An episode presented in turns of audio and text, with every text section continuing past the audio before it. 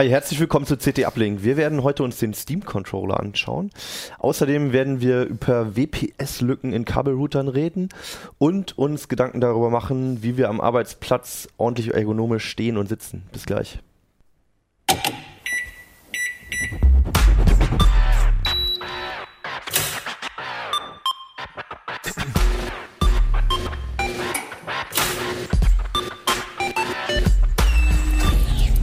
CT Uplink. Hallo, die schwarzen Zeiten bei CT und CT Uplink sind vorbei. Es gibt die grüne CT Nummer 24. Darüber werden wir heute reden. Mein Name ist Hannes Schirulla und neben mir sitzt Martin Fischer, Ronald Eikenberg, Christian Böllbert. Martin ist quasi unser Grafik- und Daddel-Experte, gelegentlich auch, ne? Ja.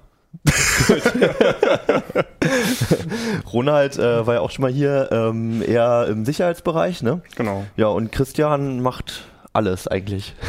Heute mache ich fit am PC. Also, Heute als Orthopäde hier quasi. Genau. Dr. Böllbert. mal gucken, irgendwann vielleicht mal. Wir fangen mit den schwarzen Dingern hier an. Es gibt nämlich ein neues schwarzes Ding. Äh, nämlich welches denn? Genau, es ist keine CT, sondern ein äh, Steam Controller, also ein Joypad. Ich kann das hier mal kurz in die Kamera halten. Ähm, das von. Nennt man das immer noch Joypad?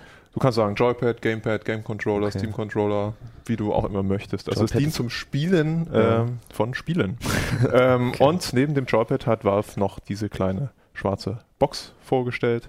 Das ist der sogenannte Steam Link. Es gibt also erstmals von Valve, eigentlich ein Softwarehersteller, zwei Hardware-Geräte. Also Steam, Download-Plattform für Spiele und noch vieles mehr, ne? Und Genau. jetzt aber auch im Hardware-Bereich. Was kann die Kiste hier?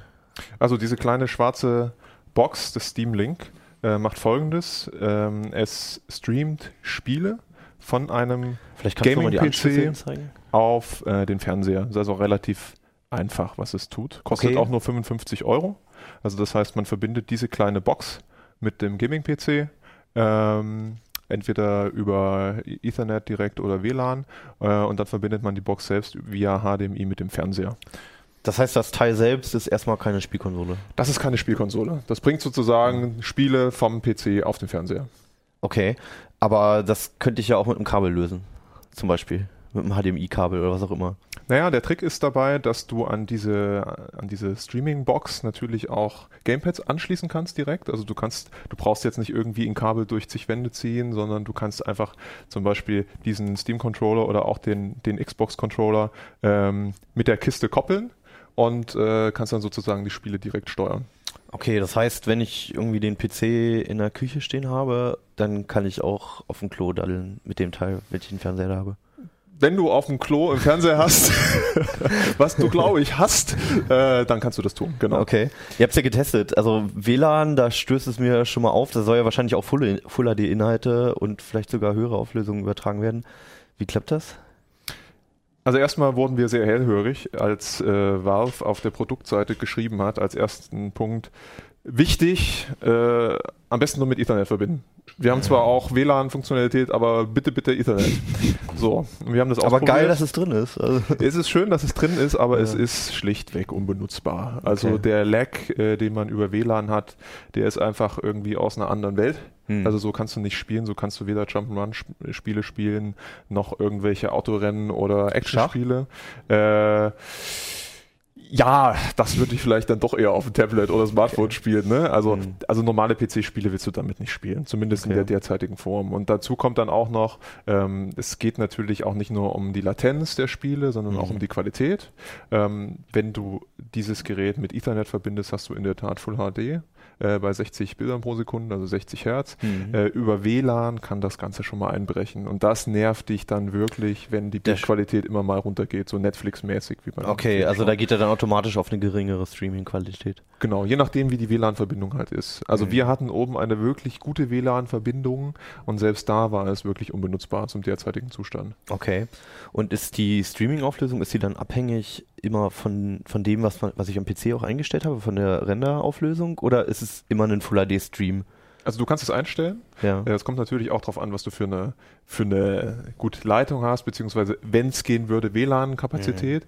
Ähm, wir haben ähm, das eingestellt, dass es Full HD äh, macht. Da braucht es ungefähr 16 Mbit pro Sekunde. Mhm. Äh, du kannst auch manuell einstellen, dass du 720p hast oder dass du deine Bildrate auf 30 Bilder pro Sekunde reduzierst. Mhm. Das senkt natürlich die Bandbreite, die du brauchst. Aber das spielt sich natürlich, also es sieht halt dann nicht mehr so gut aus. Okay. Aber rundherum erstmal eine Alternative für Spielkonsolen oder? Aus meiner Sicht nein. Okay, warum? Also es ist halt günstig. Ähm, es ist eine, wie gesagt, relativ einfache Möglichkeit, den, äh, das Bild des Gaming-PCs auf einen Fernseher zu bringen. Aber du brauchst halt trotzdem noch einen Gaming-PC, mhm. der halt leistungsfähig ist. Mhm. Und da solltest du halt eigentlich nicht unter zum Beispiel in der Grafikkarte anfangen, die drinsteckt, die mindestens 200 Euro kostet. Ähm, wenn du das dann alles hochrechnest, ist das ein nettes Gimmick, äh, ein nettes äh, Tool, was man vielleicht mal nutzen kann, aber es setzt nicht einen Gaming-PC oder halt einen, äh, eine Spielkonsole.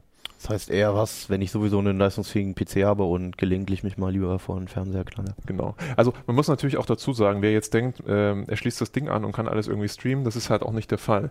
Du okay. musst dafür äh, den ähm, Steam-Client laufen haben. Das mhm. ist ein Muss. Das funktioniert derzeit auch noch nicht unter macOS. Unter Linux tut es das. Ähm, und wie gesagt, der Steam-Client muss immer laufen und am besten im Big Picture-Modus. Also es ist diese Vollbildoberfläche, die es seit äh, ein, zwei oder seit zwei Jahren gibt. Die ist so gestaltet, dass man sie mit dem Game-Controller gut bedienen kann. Ne? Das ist für den Fernseher gedacht, genau. glaube ich. Ne? Mhm. Das ah, ist, ja. sieht so aus wie, keine Ahnung, die Oberfläche von, wer es jetzt nicht kennt, vom Fire TV oder so. Also so Große ähnlich. Symbole genau, und ja. einfach zusteuern. Mhm. Das heißt aber, ich kann nicht meinen Bildschirminhalt einfach übertragen, oder? Also komplett ohne überhaupt zu spielen. Die Regie fragt gerade, ob man. Spannendes Gerät sonst für mich, aber wenn es das Die Regie fragt gerade, ob man auch einfach komplett den Bildschirminhalt äh, streamen kann. Also die Frage der Regie ist fantastisch. äh, du kannst das tun. Das Problem ist, es geht nur über Umwege. Und zwar musst du erstmal eine Verbindung aufbauen. Ja. Also das heißt, du musst den Big Picture Modus anhaben. Ja. Dann musst du im Big Picture Modus auf dieses kleine äh, Shutdown-Symbol klicken und dann sagen, zurück zum Desktop oder zur Desktop-Version von Steam. Dann verwandelt sich natürlich, also dann geht die Big Picture-Oberfläche aus, du siehst nur noch diesen kleinen Windows Steam-Client und dann siehst du tatsächlich den Desktop-Hintergrund auch auf dem Fernseher und mhm. kannst zum Beispiel also alles, was halt über einen Stream läuft, quasi alles. Du kannst auch 4K-Videos oder gut, 4K-Videos mhm. im Full HD dann halt gucken oder irgendwelche mhm. Sachen. Aber du musst halt immer den Steam-Client laufen haben. Also praktikabel ist es nicht, liebe Regie. Es ist nicht dafür gedacht. Kann ich nicht einfach ein HDMI-Kabel an den Rechner anschließen? Also wenn ich eh eine kleine Wohnung habe zum Beispiel. Du kannst ein HDMI-Kabel an den Rechner anschließen. Der Trick an diesem Gerät von Valve ist ja eigentlich, dass du sagst, ich habe meinen Rechner irgendwie zwei Zimmer weiter und bring dann die Signale einfach in die Stube. Aber du brauchst doch sowieso ein Ethernet-Kabel. Ja, wie ihr gehört habt, nicht. Nee, du brauchst halt, also theoretisch brauchst du es nicht, aber praktisch brauchst du es. Wenn ja. du es nicht brauchen würdest, äh, wäre es ein großer Vorteil. So kann man natürlich auch sagen, wie du gesagt hast, ich kaufe mir einfach ein HDMI-Kabel. Ähm, die sollten allerdings auch nicht zu lang sein. Also die Distanz, da gibt es tatsächlich Grenzen. Ähm, und mein Controller sollte natürlich noch irgendwie durch die Wand Kontakt mit dem Gaming-PC aufnehmen können. Dann kannst du das natürlich auch machen. Okay, das heißt, mit dem Funkcontroller, der müsste dann halt auch noch so nah sein, dass der Empfänger am PC das empfängt. Also für mich ist halt immer die Frage mhm. persönlich, ne? ja. meine persönliche Meinung. Wenn ich einen Gaming-PC habe, mhm. da habe ich jetzt wahrscheinlich auch mindestens einen 24 Zoll Monitor dran. Ich habe vielleicht einen ergonomischen äh, Sitzplatz. Das ist alles toll und ich habe Spaß daran zu spielen. Wieso soll ich diesen Aufwand betreiben, äh, das Ganze im Wohnzimmer, ne, also ins Wohnzimmer zu bringen? Das würde für mich vielleicht Sinn ergeben bei Rennspielen, mhm. aber für viele, viele Spielekategorien eignet sich das nicht. Da hat allerdings wiederum Valve gesagt, hey, für diese typische Maustastatursteuerung, die ja. es gerade bei Actionspielen gibt, ähm, haben wir die Lösung. Was ja immer noch, also auch aus meiner Sicht immer noch der absolute Schwachpunkt der Konsolen ist, ja. dass du halt keine Maus-Tastatursteuerung hast für Shooter zum Beispiel. Genau. Und da hat Valve ja. halt gesagt, also sie haben schon ziemlich lange dran entwickelt, sie haben im Mund auch ziemlich vollgenommen, muss man auch ehrlich sagen, mhm. äh, und haben gesagt, okay, es gibt das Xbox Gamepad, es gibt das äh, PS4 Gamepad, äh, wir machen es jetzt richtig. Mhm. Äh, wir bauen jetzt einen Game Controller, der tatsächlich wie du jetzt anmoderiert hast, die Maus und Tastatur ersetzen kann, in Anführungsstrichen. Mhm. Und haben da wirklich sehr, sehr lange rumgefrickelt äh, und äh, gebaut. Es gab ziemlich viele Prototypen, manche mit äh, Touchscreens, manche ohne. Ähm, rausgekommen ist letztendlich das Gerät hier. Ich kann das mal kurz in die Kamera halten nochmal. Mhm. Ähm, da seht ihr, der sieht halt schon ein bisschen anders aus als ein normaler Game-Controller, wie man ihn kennt. Er hat also äh, zwei Touchpads, diese kreisrunden Pads Dazu hat er nur einen Analog-Stick, Ähm, und sonst hat er diese üblichen, wie bei Xbox, äh, wie beim Mhm. Xbox bekannten Buttons. Ähm, hat hinten halt diese, äh, diese Rücktasten hier auch noch, also hat diese typischen Schultertasten. Schughebel, die Schultertasten sind da. Das ist also analog zum Xbox Controller und hat hier unten neben dem Batteriefach ähm, auch noch zwei, ja, so Rücktasten. Mit denen kann man zum Beispiel, also so Aha. sieht man das besser, kann man vielleicht springen, kann man da drauf. Also quasi im Griff, wenn du nochmal zu, zugreifst, dann ist, sind da auch nochmal Knöpfe, ja. Das sind auch nochmal Knöpfe. So. Aha. Und jetzt könnte man sagen, unabhängig davon, dass es meine persönliche Meinung sich das Ding nicht gerade so sehr wertig anfühlt. Also wenn du jetzt mal Ja einen gut, aber Xbox-Controller Mhm. angreifst, aber okay, ja ähm, gegessen.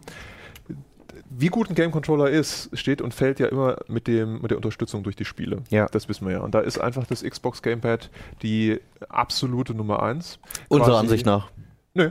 Das ist tatsächlich so. Also jedes, jedes PC-Spiel mittlerweile Ja. äh, hat tatsächlich vorkonfigurierte Das stimmt, für äh, den PC Xbox-Controller. Also ist natürlich das der PC, primäre Controller, ja. Genau. Ähm, das funktioniert einfach. Also Mhm. wenn ich einen, wenn ich so einen Controller kaufe, gibt es ja extra eine PC-Version dafür, ja. äh, dann funktionieren die meisten Spiele, die für Controller gemacht sind, einfach out of the box. Mhm. Äh, wer Retro-Spiele gerne spielt, Emulatoren benutzt, äh, das geht halt alles mit diesen Controllers. Geht auch mit dem äh, PlayStation 4 Controller. Aber meine doofe gesagt. Frage ist doch trotzdem äh, immer noch genauer mit Maus und Tastatur zu spielen und einfacher, oder? Kann ich doch präziser zielen zum Beispiel. Also, Also du nimmst das ein bisschen vorweg, ja, das kannst du. mhm. Das ist immer noch so. Ähm, will ganz schnell noch auf diese Konfiguration schnell das, das noch beenden.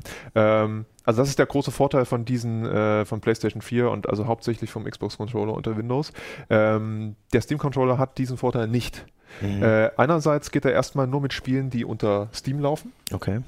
Du kannst diesen Controller nicht einfach anschließen an Windows oder so und dann äh, taucht er als Controller auf. Der wird erkannt als äh, Maus-Tastaturgerät und äh, du kannst äh, mit der rechten mit dem rechten Touchpad letztendlich unter Windows dann deine Maus steuern, sofern du Steam noch nicht installiert hast. Wenn du Steam einmal installiert hast, ähm, funktioniert der Controller tatsächlich nur dann, wenn Steam läuft. Mhm. Ähm, das ist nicht so schön, finde Mhm. ich. Also du kannst diesen Controller nicht für beliebige andere Programme nutzen. Mhm. Und seine volle Funktionsvielfalt ähm, bekommst du nur, wenn die Big Picture Oberfläche läuft. Denn nur dann ähm, werden die Konfigurationsprofile äh, für die jeweiligen Spiele aktiv. Mhm. Die Profile sind das nächste Problem. Es gibt quasi keine vorgefertigten Profile. Das heißt, du musst die Knöpfe erst alles selbst konfigurieren und so. Ent, genau, entweder Mhm. du konfigurierst das alles selbst und Mhm. Da könnt ihr mir glauben, also ich bin relativ stressresistent, aber selbst ein Extremgamer hört da irgendwann mit auf. Also du Okay. kannst alles zigtausendmal belegen. Das ist auch ein Vorteil. Mhm. Du kannst die Touchpads als Maus konfigurieren, du kannst Mhm. sie als digitales Steuerkreuz konfigurieren, du kannst jede Taste, also du kannst die, das ganze Keyboard auf das Ding mappen. Das ist im ersten Moment schön, aber wenn du einfach mal schnell spielen willst, gehst du kaputt. Mhm. Und dann hat Valve gesagt, okay, hm, ja, es ist wahrscheinlich jetzt nicht so wahrscheinlich, dass alle Spieleentwickler jetzt auf einmal da äh, aufspringen. Gut, das Da ist jetzt auch neu, ne? Also, Absolut. Mhm. Deswegen gibt es diese Möglichkeit, Community-Profile zu nutzen.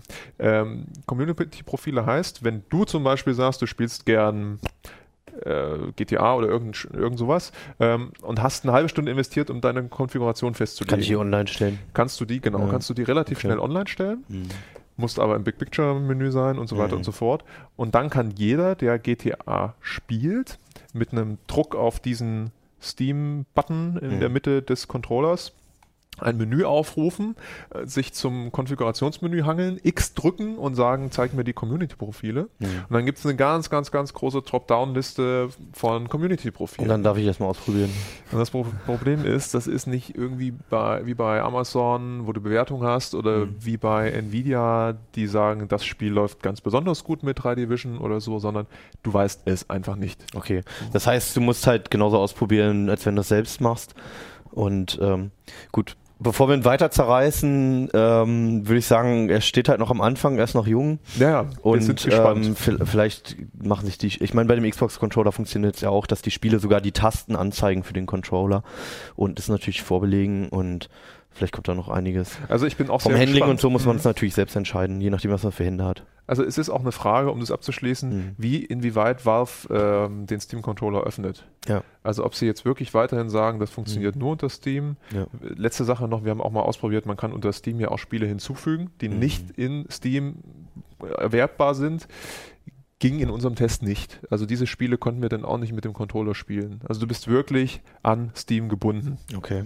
Ich habe nochmal eine Laienfrage, äh, weil ich ja nicht so der Zocker bin, aber ähm, wie viele Leute spielen eigentlich am PC mit dem Controller oder wie viele Spiele sind eigentlich dafür ausgelegt? Also wie viele Leute am PC mit dem Controller spielen, das kann ich dir nicht beantworten. Das Mhm. sind äh, aus meiner Sicht verdammt viele, Hm, die zumindest einen Controller zu Hause haben. Okay. Ähm, was war die andere Frage? Also ob überhaupt äh, viele Spiele oder ein nennenswerter Anteil der Spiele auf Controller ausgelegt ist oder Achso. ob man dann bei den bei allen Spielen eigentlich besser mit der Tastatur und der Maus unterwegs ist. Also prinzipiell, wir reden ja jetzt nur über PC-Spiele. Prinzipiell sind quasi alle Spiele, außer Strategiespiele mhm. äh, oder irgendwelche zweidimensionalen, was weiß ich, also 2D-Spiele oder isometrische Spiele, die sich halt nicht so gut wie für einen Controller eignen, die Mhm. sind letztendlich nicht dafür auch ausgelegt, aber ähm, Actionspiele, Rennspiele, Jump'n'Runs, ähm, also, zu, also ein großer Teil von Spielegenres Hm. funktioniert mittlerweile am PC automatisch mit Controller-Unterstützung. Okay, das wusste ich noch nicht. Das ist der große Vorteil von Xbox und meinetwegen auch äh, PS4-Controller, dass es dann halt einfach geht. Du Okay. kaufst den Controller und es funktioniert. Und das wird sich, wie Hannes du gesagt hast, es wird sich zeigen, äh, inwiefern dieser Controller ähm, einen ähnlichen Durchbruch äh, haben könnte. Ich bezweifle es. Okay. Schönes Schlusswort. Von Spielereien wollen wir jetzt wieder zu einem ganz ernsthaften Thema. Äh, Ronald, es gibt Probleme mit Kabel-Deutschland-Routern, wenn ich es richtig verstanden habe. Was ist das Problem? Genau, war, ähm, streng genommen sind es inzwischen Vodafone-Router, weil Vodafone ja jetzt mit Kabel Deutschland zusammen Ja. ist seit kurzem. Ähm, die Router, die Kabel Deutschland seinen Kunden hinstellt, die man auch benutzen muss, das sind ja sogenannte Zwangsrouter, Mhm. ähm, sind sehr anfällig, wenn WLAN eingeschaltet ist. Mhm. Was heißt, wenn WLAN eingeschaltet ist? Ja, das Ding ist, ist äh, WLAN ist im Prinzip immer drin. Also jeder, der so einen Zwangsrouter bekommt vom Provider, hat das irgendwie drin in seinem Gerät. Mhm. Man muss es aber gegen eine monatliche Gebühr von 2 Euro erstmal aktivieren, Okay. um dann kabellos surfen zu können. Ja. Ähm, wenn man das gemacht hat, äh, macht man sich angreifbar, weil diese WLAN-Funktion zwei doch recht große Sicherheitslücken hat.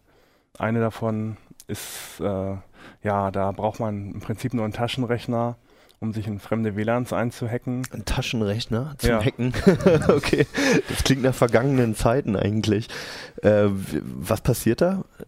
Also die, die Lücken ähm, klaffen in der sogenannten WPS-Funktion. Ja. Das ist eine Komfortfunktion, die dir die Eingabe des WLAN-Passworts abnimmt. Das ist normalerweise das, ich, also eine Funktion ist, glaube ich, dass man auf einen Knopf einfach drückt und bei einem anderen Gerät auch diese WPS-Funktion hat und sie dann sich einfach automatisch koppeln, ohne dass man Schlüssel eingibt, ne?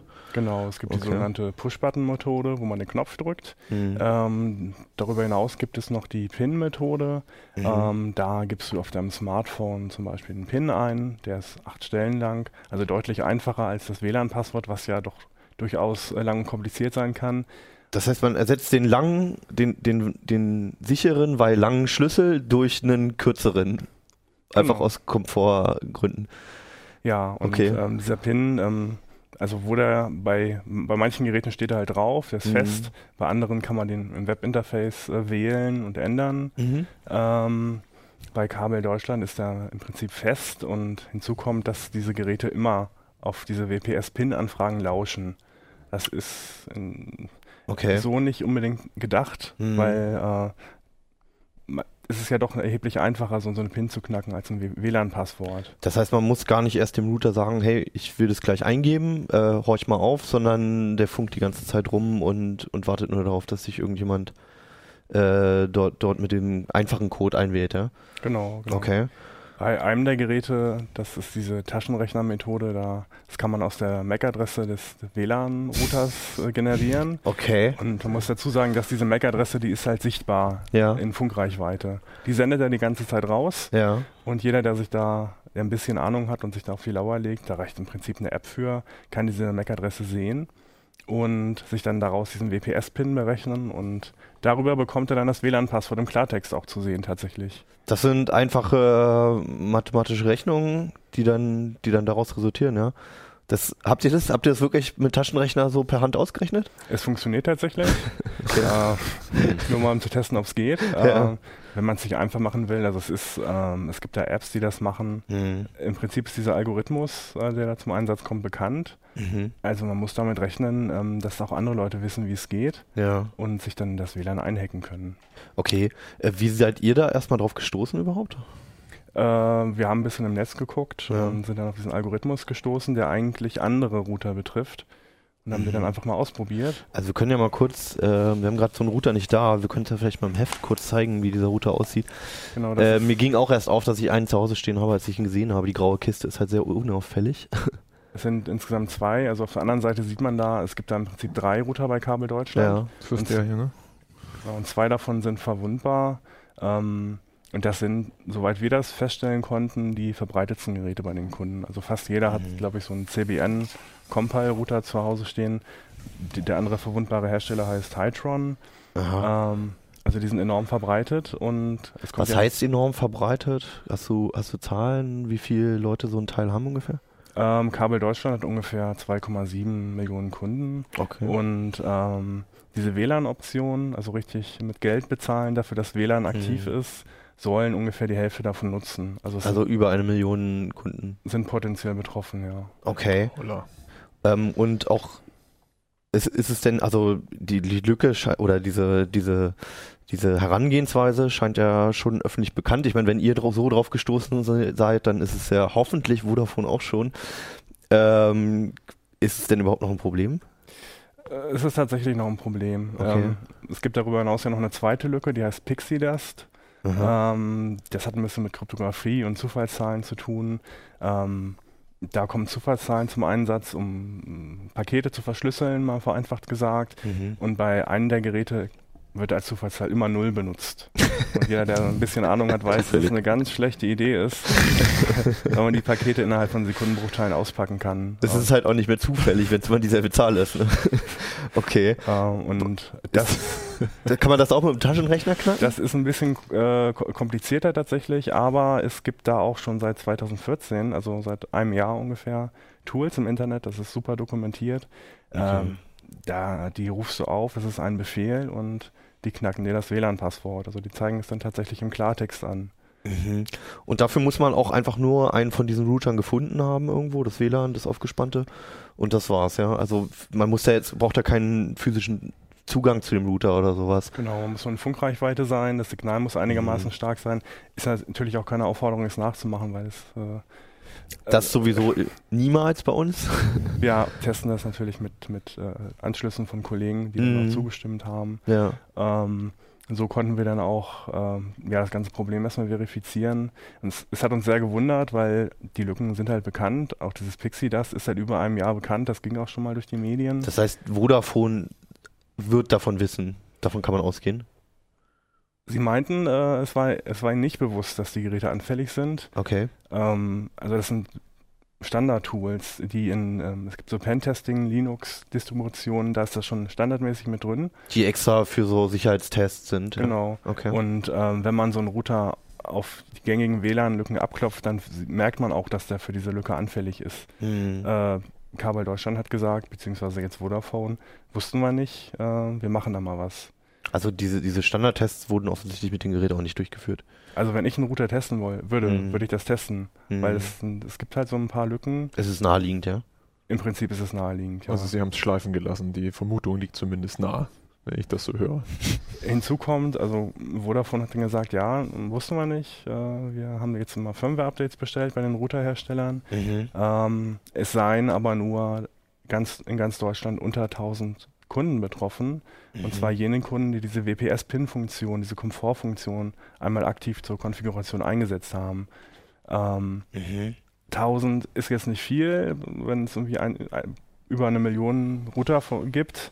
Ähm, wir haben allerdings den Eindruck, den starken Eindruck, dass diese Funktion immer aktiv ist. Und wir Mhm. sind nicht auf einen Router gestoßen, der nicht anfällig war. Hm. Also wir gehen davon aus, dass tatsächlich bis zu 1,3 Millionen Geräte anfällig sind und ähm, wer diese WLAN-Funktion nutzt, sollte deswegen auch un, uh, unmittelbar handeln. Nämlich wie? Ähm, man kann das über das Webinterface abschalten, Hm. dieses WPS komplett. Hm. Bei einem Modell ist es relativ einfach, da sagt man einfach WPS und macht das Häkchen weg. Also in diesem ähm, das, dem Menü, was man per Browser einfach aufruft wahrscheinlich, ne? Genau, da kann Ja. man sich dann mit seinen Standardzugangsdaten, die auch neben dem Login-Feld stehen, Admin und Standardpasswort einloggen. äh, Ja. und äh, bei dem einen Modell ist es relativ einfach, bei dem anderen gibt es keinen Punkt, der explizit sagt, du machst jetzt WPS aus. Vodafone sagt, dass es da hilft, ähm, die Push-Button-Methode, also mit dem Knöpfchen, ja. zu aktivieren, um die andere auszuschalten. Achso, das ist eine Entweder-Oder-Funktion, ne? Ähm, das konnten wir so nicht verifizieren, ähm, deswegen empfehlen wir, ähm, komplett diese, auf diese WLAN-Funktion zu verzichten. Es ist sowieso nur eine Komfortfunktion. Also sonst gibt es ja eigentlich keine Einschränkungen deswegen. Ne? Genau. Man muss dann halt den WLAN, ähm, das WLAN-Passwort so manuell eingeben, ne? Ja, Okay. also darüber hinaus ist es sinnvoll, ähm, also das, man zahlt ja quasi 2 Euro für WLAN, Hm. was man eigentlich ja in dem Ding schon drin hat, nur um es nutzen zu dürfen. Also es wird an jeden Kunden, egal was man bestellt hat, immer dasselbe Gerät ausgeliefert, bloß manche sind halt beschnitten, wenn man diese WLAN-Funktion nicht haben möchte. Genau. Ja? Wenn man ein bisschen mehr zahlt, kriegt man eine Fritzbox, also kostet glaube ich Mhm. 5 Euro im Monat. Die sind, soweit wir wissen, sicher. Mhm. Äh, man kann aber auch ganz einfach äh, auf diese WLAN-Funktion verzichten. Man kann dieses WLAN, ähm, also in Anführungszeichen WLAN-Modem, äh, auch an einen normalen WLAN-Router anschließen. Genau, also das wäre meine Frage gewesen. Was, was ist, wenn ich da einfach an den LAN-Anschluss eine, eine eigene Fritzbox oder eine andere eigene WLAN-Router einfach ranklemme? Das funktioniert. Das ist dokumentiert Mhm. auch von Vodafone in, der, in dem Hilfebereich. Hm. Also man muss diese zwei oder fünf Euro nicht zahlen. Man kann da jeden beliebigen WLAN-Router anschließen. okay. Eine kleine Fritzbox kriegt man, glaube ich, neu schon für für 60 Euro. Ja, Wenn man irgendeinen ja, ja. anderen Hersteller nimmt, kommt man wahrscheinlich schon mit 30 Euro hin. definitiv, ja. Und wenn man das mal hochrechnet, Hm. Man in sechs Monaten dann schon raus. so, so ungefähr. ja. Da hat man dann auch wirklich den, die ähm, Hoheit über das Gerät. Man kann die Firmware akt selbst aktualisieren, was bei den, äh, bei diesen sogenannten Zwangsroutern ja nicht funktioniert. Hm. Ähm, und wenn man weiß oder mitbekommt, dass da was, äh, dass die irgendwie angreifbar sind, kann man das Ding einfach austauschen. Ja. Also von daher ist es vielleicht gar nicht mal so eine schlechte Idee, auf diese WLAN-Option zu verzichten. Ähm, zumal ähm, diese abgesicherte Firmware, von der er sprach, noch längst nicht überall angekommen ist. Das wollte ich gerade fragen. Also in Auftrag gegeben heißt ja nicht, ich kann sie runterladen, ne? Genau, also man selber kann die sowieso nicht runterladen. Also diese Mhm. Geräte sind so Blackboxes, wo man ganz wenig einstellen kann. Okay. Ähm, die verteilt Vodafone in, in Tappen an, an die Kunden. Also die letzte Stand war, dass schon 100.000 Router äh, aktualisiert wurden. Sie möchten dann auch alle 1,3 Millionen äh, absichern, Hm. obwohl ja vermeintlich nur unter 1000 betroffen sind. ähm, und das Ganze kann sich aber noch bis Ende des Jahres hinziehen. Und die Router, wo es deaktiviert ist, die WLAN-Funktion, kriegen die auch ein Update? Die kriegen das Update wahrscheinlich, aber ähm, die betrifft es ja nicht. Ja, aber es könnte ja sein, dass man sich irgendwann umentscheidet, doch mal für zwei Euro das freischaltet oder so. Okay, das heißt, man kann, also man kann einen eigenen Router anschließen, das ist ja, habe ich so rausgehört, deine Empfehlung eigentlich. Und wenn man das nicht möchte, kann man nur Daumen drücken und warten. In der Tat. Okay. Ja, und schön. Ihr habt auch noch ganz viele Details, die haben wir jetzt nicht erzählt, ähm, auf den hinteren Seiten, wen es Ja. nochmal technisch, ähm, gerade mit diesem, wie hieß es nochmal? Pixie Dust. Pixie Dust ähm, mit, mit der Technik interessiert, findet nochmal ganz viele technische Details, die sehr in die Tiefe gehen ähm, im Heft. Und bei dir geht's nicht in die Tiefe. ich habe keinen Übergang, sorry. Vielleicht in die Ich Höhe, grad- wenn der Tisch zu niedrig in die ist. Höhe, ja, genau. Erzähl mal. alle Also ordentlich du, du, hattest einen, du hattest ein Thema, was eher untypisch für die CT ist und für ein IT, äh, IT-Magazin generell eigentlich. Aber trotzdem naheliegend. Ja, auf jeden Fall. Also ich glaube schon, dass viele Leute sich wundern, warum äh, werden in der CT jetzt irgendwelche Tische und Möbel und ähnliche Gerätschaften äh, vorgestellt, äh, die eigentlich, ja, wo keine Elektronik drin ist. Und ähm, ich finde das Thema trotzdem super spannend, weil äh, Welches Thema? das Thema, das Thema heißt äh, Ergonomie. Ja. Ja. also ähm, wie kann man fit am PC bleiben, wie kann man auf Dauer gesund bleiben, wenn man den ganzen Tag am Computer sitzt, ähm, am Schreibtisch sitzt. Und ich finde es äh, super spannend, obwohl es auf den ersten Blick nichts mit IT zu tun hat, Mhm. weil es, ähm, glaube ich, jeden von uns betrifft. Und das Zweite ist, ähm, ich glaube, da sind viele Mythen unterwegs. Also viele Leute haben irgendwie mal gehört, ja, das ist gesund, das muss ich machen, damit ich Mhm. auf jeden Fall äh, beschwerdefrei bleibe, dann kann mir nichts passieren. Aber vieles davon stimmt einfach nicht oder nur halb. Okay. Und äh, was hast du dir angeguckt, was was hilft? Also hast du dir, hast du, du hast dir Möbel angeguckt, glaube ich, ne? Genau, also ähm, wir haben drei Artikel in der CT. Der erste ist ähm, einfach äh, ein Praxisartikel, der den Leuten konkrete Tipps gibt. Ne? Also was sollte man machen, worauf sollte man achten. Ähm, das zweite ist ein Überblick über höhenverstellbare Schreibtische und ähnliche Dinge, mit denen man immer wechseln kann zwischen im Sitzen arbeiten und im Stehen arbeiten. Die dann irgendwie per Hydraulik hoch und runterfahrbar sind, oder? Genau, Ja. genau. Okay. Ja. Ähm, vielleicht kannst du erstmal erklären, was überhaupt so grundsätzlich immer die Probleme sind. Also ein bisschen Rückenschmerzen oder so kennt, glaube ich, jeder. Ja, also ich finde, ähm, das, das Wichtigste ist eigentlich ähm, zu sagen, dass, dass Bewegung viel wichtiger ist, als die meisten Leute denken. Ähm, ich glaube, jeder von uns kennt dieses Bild, wo das Männchen am Computer sitzt und so ganz gerade und äh, das muss 30 Zentimeter von dem entfernt besten noch sein. mit so 90 Grad Angaben. Genau, und der Ja. Blick geht immer genau so. Ja. Mhm. Und ähm, dieses ähm, Bildchen äh, ist zwar wissenschaftlich korrekt äh, ermittelt und die Maße sind jetzt auch nicht irgendwie falsch. Es sieht immer sehr unbequem aus, das Bild, Ja, finde ich. genau. Also man muss ja dann auch kerzengerade sitzen Ja. und äh, der äh, Rücken berührt ja auch gar nicht die Stuhllinie äh, auf diesem Bild. Also äh, sieht alles ein bisschen unbequem aus. Und das ähm, Gefährliche an diesem Bild ist einfach, dass viele Leute denken, solange ich richtig sitze, mache ich nichts falsch, dann kann nichts passieren. Das So acht Stunden in der Position, Genau. ist alles in Ordnung. Das ist so das Schlimmste, was du machen kannst. ja. Genau, und deswegen ähm, fand ich es auch so spannend, den Artikel zu schreiben, weil ähm, die Experten, mit denen ich gesprochen habe, ganz klar gesagt haben, das Wichtigste äh, ist Bewegung. Also Mhm. nicht gerade sitzen oder irgendwie richtig sitzen, sondern man sollte immer in Bewegung bleiben. Und ähm, ich glaube, das ist vielen, also war euch das bewusst, dass man abwechselnd im Sitzen und im Stehen arbeiten sollte? Also wir haben in unserem Büro ein Stehpult. Mhm. Das ist relativ selten in Gebrauch. Ja, das dient wahrscheinlich eher so als Ablage, da kommt dann der Kuchen drauf. kommt der Kuchen Realität verdammt nahe. mitbringt. Ja. Ja, es ist halt auch irgendwie an, also es wirkt anstrengender stehen als sitzen. Also ich habe manchmal einfach keinen Bock rumzustehen, ehrlich gesagt. ja. Aber was meinst du mit Bewegung? Das ist ja nicht, es ist ja nicht nur hinsetzen und stehen abwechselnd, oder? Also es ist schon mal ähm, sehr viel erreicht, wenn man abwechselnd im Sitzen und im Stehen arbeitet. Ja. Und dann sagen die Experten, man sollte sich auch währenddessen bewegen und nicht stock und steif da sitzen. Also man sollte zum Beispiel ähm, so oft wie möglich die Sitzhaltung wechseln. Okay. Und ähm, Also es ist auch zwischendurch mal okay, einfach ein bisschen rumzumümmeln oder so, wenn du genau, dann also zappeln, zappeln und äh, nach links und rechts rutschen und auf dem Stuhl nach vorne und hinten rutschen ist auf jeden Fall besser, als Ja. den ganzen Tag in einer Haltung zu sitzen. Also das, was man in der Schule alles nicht machen sollte eigentlich. genau, was in der Ja. Schule verboten ist. Ja, okay. Ähm, und also Bewegung, das heißt am besten auch noch immer in die Kaffeeküche laufen alle halbe Stunde. Genau, ja, das kommt Und- noch dazu. Also das erste ist, man, man soll sich auch am Schreibtisch in Bewegung bleiben. Ja. Und das zweite ist, man soll versuchen, sagen die Experten, ähm, Bewegung in den Alltag einzubauen, dass man äh, möglichst viel unterwegs ist im Mhm. Job, dass man, egal äh, aus welchen Gründen, dass man äh, regelmäßig Pausen macht und äh, Kollegen besucht, statt sie einfach anzurufen oder Das wird die Führungskräfte, häufig, ja, ne? das wird auch die Führungskräfte sehr freuen, sowas zu hören. Ja, unser Chefredakteur hat mir erzählt, dass, äh, dass er erstaunlich viel, er meinte 5000 Schritte an einem normalen Arbeitstag schafft er. Okay. Also ich kann kann, das ja- jetzt nicht einordnen. Ist das, ist das viel Das so geht. für ein Büro? Das geht Ja. so. Für einen Chefredakteur ist das viel, glaube ich. Ja.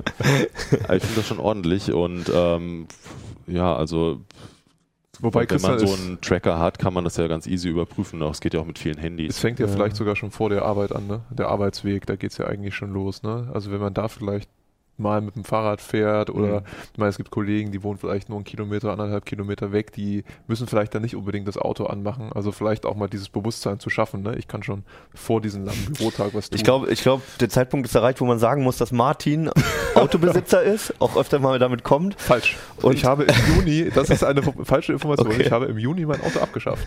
Okay, wow. Okay, das ich wusste komme ich jetzt jeden, jeden Tag mit dem Okay. Fahrrad. Ja. Und er kam heute mit dem Fahrrad zu spät, weil er seinen Fahrradcomputer. der war kaputt, ja. Ja, der Deswegen. war kaputt, hat er nicht konfiguriert bekommen. Aber es ging ja nur um den Ablink, ne? Von Genau.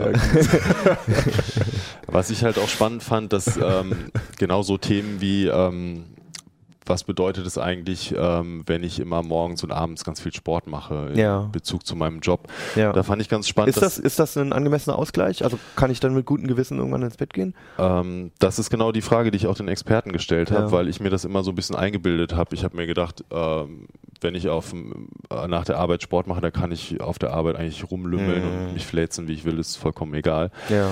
Aber ähm, dann äh, wurde mir erklärt, ähm, dass die Studienergebnisse eher darauf weisen, dass man das nicht komplett ausgleichen kann. Also wenn ich Mhm. im Job bewegungsarm bin, dann kann ich, äh, habe ich ein hohes Risiko zum Beispiel für Diabetes und äh, das kann man durch Sport sehr schlecht bis gar nicht ausgleichen. Ähm, also Sport nach Feierabend hilft natürlich schon und sollte man auch weiterhin machen. Also das hilft gegen die anderen Schreibtischseuchen wie Muskelschwund, Rückenschmerzen, Herz-Kreislauf. ähm, Herz-Kreislauf-Sachen, genau, ja, Arterienverkalkung, solche Geschichten. Also da ist Sport extrem wichtig, aber man kann eben nicht alles ausgleichen, was tagsüber im Job halt Also äh, so wie fehlt. Rauchen und Möhre essen oder so. Ja, so ganz so krass glaube ich nicht, aber äh, mich hat es auf jeden Fall überrascht. Und was mich auch überrascht hat, ich meine, ähm, wir sind ja noch relativ jung und wir denken, Mhm. ja, ehrlich gesagt, glaube ich, denken wir alle, dass, ähm, dass wir uns da noch keine Gedanken machen müssen, weil können wir in zehn Jahren drüber nachdenken. Hm. Aber ähm, da haben die Experten dann auch so ein bisschen gezuckt und äh, gemeint, ähm, ja, also gerade die jungen Leute von heute bewegen sich eigentlich weniger als, als die jungen Leute von früher. Und deswegen, Okay, warum? äh, also ich habe ähm, mir nicht die Gründe genau angeschaut, Ja. aber äh, ich denke mal, es hängt einfach damit zusammen, dass wir einfach mehr Zeit im Auto sitzen, weniger zu Bildschirm Fuß unterwegs sind, mehr am Bildschirm hängen in der. Freizeit, an diversen Bildschirmen, Smartphone und so weiter. müssen nicht mehr raus zum Holzhacken. Ja, also alles ganz schlimm. Aber Computer ist nicht immer schuld. Also ich habe auch, äh, es gab ja zum Beispiel diese, diese Schlagzeilen vor ein paar Monaten ähm, über diesen Smartphone-Nacken. Das ging ja auch durch die Presse, dass, Ja. ähm, dass die äh, Jugendlichen schon Nackenbeschwerden haben, weil sie immer aufs Handy gucken und der Kopf ist so schwer und das schädigt den Nacken. ähm, aber da sagte mir dann zum Beispiel ähm, der zuständige Experte bei der Bundesanstalt für äh, Arbeitswissenschaften, dass, ähm, dass er das äh, eigentlich gar nicht anders sieht als Buchlesen. Ne? Also da hat man ja auch diese Ja. Haltung und guckt nach unten. Ja. Und ähm, eigentlich ist es nur ein, ein tolles Medienthema, weil man damit halt eben zeigen kann, das Smartphone hat äh, ganz fiese Einflüsse. Aber Ja, wenn man es nüchtern betrachtet, ist es eigentlich nichts anderes als ein Buch lesen. Eigentlich ist es so wie immer mit neuen Medien. Ne? Also wahrscheinlich gab es die Diskussion vor ein paar Jahrzehnten mit dem Buch auch, dass, dass die Kinder zu viel im Buch rumhängen abends oder so. Heute sind es Computerspiele und, Und wie weit Smartphones. das Buch vor der vor dem vor den Augen ist, ne? ja, das ist ja auch stimmt, ja, genau. Ja. Aber ich glaube, das ist tatsächlich kein Mythos, ne? Also wenn du jetzt wirklich stundenlang Mhm. wirklich kurz, also in kurzer Distanz vor dem Ja, äh. Display Mhm. bist, dann ist das für den Augenmuskel auch Ja, nicht so es das gibt Beste. natürlich, äh, Aber da, das ist ja ein anderes Thema. da Details, die man beachten muss. Das äh, habe ich auch versucht im Artikel zu erklären, dass es natürlich wichtig ist, wie ist jetzt die, die Augenhaltung. Also gucken die Augen jetzt immer geradeaus, dann ist es auf Dauer auch anstrengend. Mhm. Und ganz wichtig ist auch die Beleuchtung, weil es anstrengend ist, immer zwischen hell und dunkel zu wechseln. Also wenn du in einem dunklen Büro sitzt und starrst die ganze Zeit auf den hellen Bildschirm, dann ist das für die Augen auch sehr anstrengend. Ich hatte mal gelesen, dass man den Bildschirm äh, dahingehend dimmen soll, dass er ungefähr die gleiche, äh, gleiche Helligkeit hat wie dein Schreibtisch. Äh, Schreibtischoberfläche. Ist natürlich schwer festzustellen ohne ein leuchtdichte Messgerät Ja. oder so, aber Aluhut, Aluhut. Ja, also einerseits äh, klingt es für mich äh, sinnvoll, weil ähm, ein Kontrast zwischen hell und dunkel einfach sehr anstrengend ist. Also wenn ein Also Schreibtisch komplett schwarz möglichst ist. wenig Kontrast kann man grundsätzlich sagen. Genau, aber es ist natürlich extrem anstrengend, auf einem dunklen Bildschirm ähm, was zu lesen und zu entziffern. Also Und lieber den Raum aufhellen dann. Genau, auf jeden Fall den Raum aufhellen, für die richtige Beleuchtung sorgen, das Mhm. ist besser. Ähm, wir haben alle ergonomische Stühle hier, Mhm. sogar mit Wie Luftpolster sitzen hinten wir denn, Christian? Sitzen? Ja, äh, Denn nur die, in gut beste, gibt's ja nicht. die beste Sitzhaltung ist immer die nächste. Ja. Ja. also ich kann dir jetzt nicht sagen, ähm, gut oder schlecht, sondern es kommt darauf an, wie viel bewegst du dich. Und ähm, sollst natürlich auch ab und zu mal aufstehen, das habe ich ja schon dreimal gesagt. Und dann bist du auf jeden Fall auf der sicheren Die, Seite. die nächste Sitzhaltung ist immer die beste. Es wäre jetzt ein sehr schöner Schlusssatz gewesen. ich würde aber ganz gerne nochmal äh, hören, wie das bei euch ist. Du hast einen sehr speziellen Stuhl, glaube ich. Ne? Du hast so einen besonders ergonomischen nochmal. Ja, ja. Ich habe da verschiedene Sachen durchprobiert, weil Ja. ich ja erstmal groß bin Ja. und auch ein bisschen schwerer Mhm. und äh, da kommst du mit den Standardbürostühlen nicht weit. Also die sind für die Körpergröße nicht ausgelegt und Wo hat sich dann gestört? Rücken? Oder? ja, Rücken und auch irgendwie Sitzpolster wird dann immer unangenehm. Ja. Ähm, zwischendurch habe ich das mit Sitz Sitzbällen probiert. Ähm, das Mhm. ging eine Weile auch ganz gut. Das ist halt enorm anstrengend, weil du immer balancieren musst. Ah, okay. Ähm, ein, erst hatte ich, auch da war die Größe wieder ein Problem. Mhm. Äh, erst hatte ich einen sehr kleinen Sitzball, war viel zu tief gesessen. Dann habe ich, dachte ich mir, ich bestelle mir einen großen. Äh, richtig großen, so. Äh, also ich habe den mal gesehen, der ist schon so ungefähr. Ne? Also Ja. ich komme da so nicht rauf zum Sitzen. ja, der ist so für Leute ab 2,10 Meter, zehn, glaube ich. Wow. Ich komme auch nicht mehr unter den Schreibtisch, also das war auch ein Fehler. ähm, inzwischen habe ich einen besseren Bürostuhl, Ja. den ich auch vernünftig einstellen kann, auch hinten so mit Nackenstütze. Und, Mhm. Und ist es besser geworden?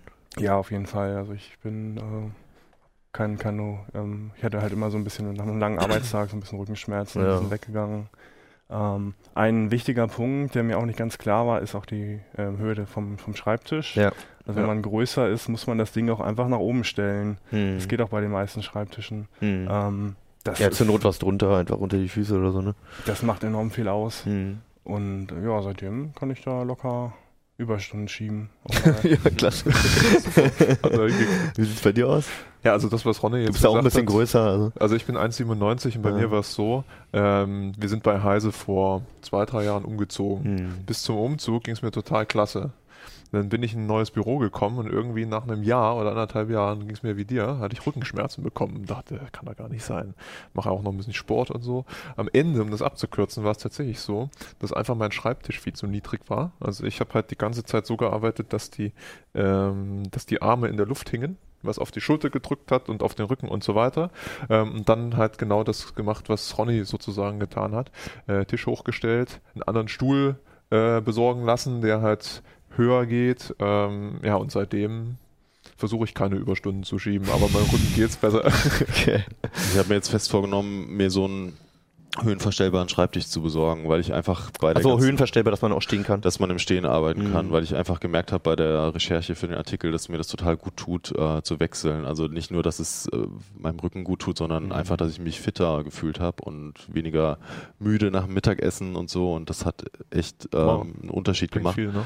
Also du hast es auch an dir alles selbst getestet. Ja, klar, aber Mhm. es ist natürlich dann auch immer die Frage, kann man sich langfristig motivieren, immer im Stehen zu arbeiten Mhm. und zu wechseln und also dieser Wechsel ist ja das Wichtige und das ist ja auch einfach ja eine Motivationssache.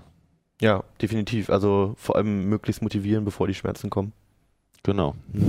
Ich war ja einigermaßen äh, stolz, als ich, äh, ich habe dann den neuen Bürostuhl bekommen Mhm. und da war halt einer ähm, vom Möbelhaus da und hat mir dann an den alten Stühlen, die überall stehen, Mhm. also bei hunderten Mitarbeitern noch irgendwie eine Funktion gezeigt, die noch keiner gefunden hat. Oh, jetzt bin ich ja gespannt. Also man kann da unten irgendwo drücken und Ja. dann bläst sich da hinten ein Ja, Polster genau. auf. Also hier ist ein Luftpolster drin für den Lendenwirbel. Der Pumpe ist da Echt? komplett Ja, eingebaut. da ist so ein Ball drin. Bei Ja. So, das wird dir, Zuschauer ich, extrem nicht, aber bevor wir abschweifen und uns die Bürostühle platzen, werden wir einfach mal abbrechen. Und äh, ich glaube, wir bleiben einfach bei dem Satz von vorhin, die nächste Sitzposition ist die beste. Ähm, mit dem Controller warten wir lieber nochmal und, ähm, Und fragt euren Arbeitgeber, wenn es euch schlecht geht. Das ist vielleicht, Ja. oder ne, Ja. einfach die Genau. Bedenken äußern. Und schaltet WPS aus. Genau, schaltet WPS aus oder holt euch für 30 Euro einen billig WLAN-Router. Ja, viel Spaß dabei. Macht's gut. Ciao. Ciao. CT Uplink.